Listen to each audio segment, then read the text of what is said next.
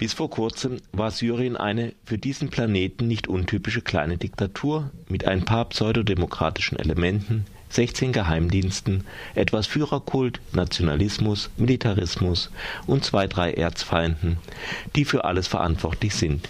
Syrien war in seiner Region aber auch geradezu eine Insel religiöser Toleranz und relativer Gleichberechtigung der Geschlechter. Ein Land, mit nur mäßigen Öleinnahmen und einer unterentwickelten Wirtschaft, aber auch ein Land ohne große Armut und mit einem funktionierenden Gesundheitssystem.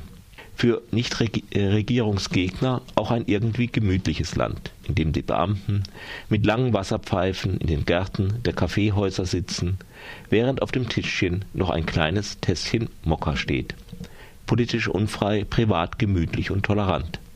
Inspiriert vom arabischen Frühling hat sich ein großer Teil Syriens erhoben, ein Aufstand gegen die Diktatur, alsbald gesponsert von nicht eben lupenreinen Demokratien, als das sind Saudi-Arabien und Katar. Was haben wir vor uns? Die zweite Runde im Bürgerkrieg zwischen dem arabischen Nationalismus und den Muslimbrüdern, nachdem die Islamisten vor 30 Jahren die erste Runde verloren haben? Spielen die USA auf Risiko die sunnitische Karte gegen den schiitischen Iran? Ist es im Grunde doch ein Aufstand der syrischen Massen mit ein paar Trittbrettfahrern? Von alledem etwas? Auskunft verspricht nun das Buch Syrien, wie man einen säkularen Staat zerstört und eine Gesellschaft islamisiert. Es ist eine Artikelsammlung, herausgegeben von Wolfgang Gerke und Christiane Reimann. Erschienen im Papyrossa Verlag und kostet 9,90 Euro. Zu Wort kommen deutsche Autoren aus dem Umfeld der Linkspartei, zusammen mit einigen Vertretern der syrischen Opposition und dem Ägypter Mamdouh Habashi. Die politische Herkunft der deutschen Autorinnen und Autoren spiegelt sich in dem Buch deutlich wider. Die Sympathien und Antipathien lassen einen ein wenig an die Nahostpolitik der DDR denken die Fehler des arabischen Nationalismus und damit auch der in Syrien regierenden Baath-Partei werden zwar nicht geleugnet, aber eher mit Milde gesehen. Die Rolle von Mächten, die der Politik der USA entgegenstehen, wie Russland, China und Iran, wird ausschließlich in positivem Zusammenhang erwähnt. Falsche Bündnisse im eigenen Lager sind kaum der Erwähnung wert.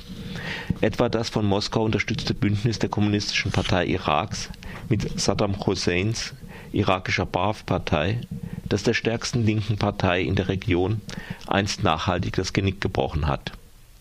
Auch unter den Parteien, die neben der syrischen Baath-Partei formell aber nicht wirklich an der Regierung des Landes beteiligt sind, tragen zwei das Adjektiv kommunistisch und fünf das Adjektiv sozialistisch Während diesem Teil der arabischen Linken alle Fehler vergeben werden, weigern sich die deutschen Autorinnen und Autoren, für die neuesten Umbrüche in der arabischen Welt positiv besetzte Etiketten wie Revolution oder Arabischer Frühling zu gebrauchen.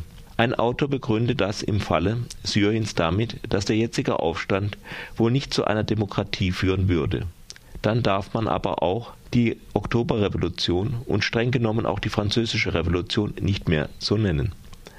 Im Grunde kommt hier eine gewisse Fremdheit gegenüber den Bewegungen in der Region zum Ausdruck, sofern sich diese nicht genügend antiimperialistisch gebärden.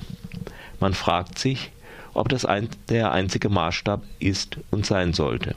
Überraschenderweise fehlt ein eigenes Kapitel über die ökonomischen Verhältnisse in, in Syrien was in einer Analyse des Aufstandes, gerade wenn sie von links kommt, eigentlich nicht fehlen sollte. Stattdessen begnügen sich verschiedene Autoren mit dem Hinweis darauf, dass die Liberalisierung der syrischen Wirtschaft unter, der, unter Bashar al-Assad zu Verarmung geführt habe. Das hatte man gerne etwas genauer beschrieben und auch belegt. Wahrscheinlich war die Liberalisierung eher ein Ausbruchsversuch des Regimes, weil dessen altes Wirtschaftsmodell wegen der rückläufigen Ölförderung und des rasanten Bevölkerungswachstums an seine Grenzen gestoßen war. Viele Artikel scheinen schlecht vorbereitet und rasch geschrieben. So erklären sich eine Reihe von sprachlichen und inhaltlichen Ungenauigkeiten. Da wird zum deutschen Wort Öffnung als arabisches Pendant Intifa genannt. Es sollte Iftitach heißen. Mit Staunen liest man, dass Tayyip Erdogan zum beliebtesten Politiker der islamischen Welt ernannt wurde. Wie bitte? Wer nimmt solche Ernennungen vor? Mit Befremden liest man auch folgenden Satz über Erdogans Partei. Zugleich bot die AKP ihr Gesellschaftskonzept als Alternative zu einem erzwungenen Säkularismus wie in Ägypten und als gemäßigte Variante des Islams an. In Ägypten stand der Bezug auf den Islam schon immer in der Verfassung, auch unter dem Mubarak-Regime. Für die Muslimbrüder hat das nicht gereicht. Aber ist das schon erzwungener Säkularismus? Jedenfalls im Titel des Buches scheinen die Autoren den Begriff Säkularismus positiv zu gebrauchen. Im Falle von Ägypten wird er durch beigefügtes erzwungen stigmatisiert. Dabei kann man Zwang, wenn dies das Kriterium sein sollte, dem Assad-Regime noch weit mehr vorwerfen als jeder ägyptischen Regierung. Auch hier stellt sich der Verdacht wieder ein, dass es den Autoren weniger um die soziale Wirklichkeit als um die Aufrechterhaltung der, der klassischen antiimperialistischen Sicht zu tun ist. Allerdings enthält das Buch auch Lesenswertes, manchmal sehr Lesenswertes. Dazu gehören, wenn auch etwas kurz geraten, der Artikel von Mamduch Habashi über die Muslimbrüder und den politischen Islam und insbesondere das Interview, das Karin Leukefeld mit Haifam Manna, dem Auslandssprecher des Nationalen äh, Koordinationsbüros für demokratischen Wandel in Syrien, NCB, geführt hat. Halfam Manna stellt drastisch dar, wie insbesondere die bewaffnete syrische Opposition von verschiedenen ausländischen Mächten manipuliert wird. Außerdem erläutert er die drei Neins des NCB. Nein zur konfessionellen Aufspaltung. Nein zur ausländischen Intervention. Nein zur Gewalt. Die Herausgeber präsentieren auch eine Lösung für den Syrien-Konflikt. Ein Waffenstillstand und Verhandlungen mit dem Regime unter Regie der UNO. Genau das ist schon einmal gescheitert und es ist fraglich, ob es jetzt möglich wäre. Andererseits ist die Frage, was denn die Alternative sein soll. Es sieht nicht aus, als wäre der Bürgerkrieg rasch entschieden. Sollte das Regime aber nach langem Bürgerkrieg unter dem Druck von außen und ihnen militärisch unterliegen, so würde es ein Land mit Siegern und Besiegten zurücklassen, in dem vom Ausland bewaffnete und von den Golfstaaten finanzierte Gruppen ein großes Gewicht hätten. Nichts, was man Syrien wünschen sollte.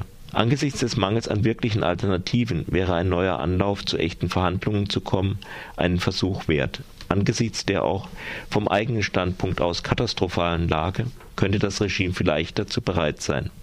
Ein Teil der Opposition, dem es um den islamischen Staat oder nichts geht, aber sicher nicht.